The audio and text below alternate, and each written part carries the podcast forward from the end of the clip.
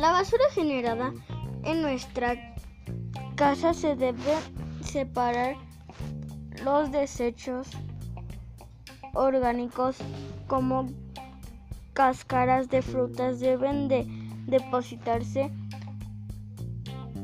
aparte para luego aprovecharlos como composta la basura inorgánica como botellas, latas o cartón. Debemos evitar tirar basura en la vía pública, pues el viento y la lluvia arrastran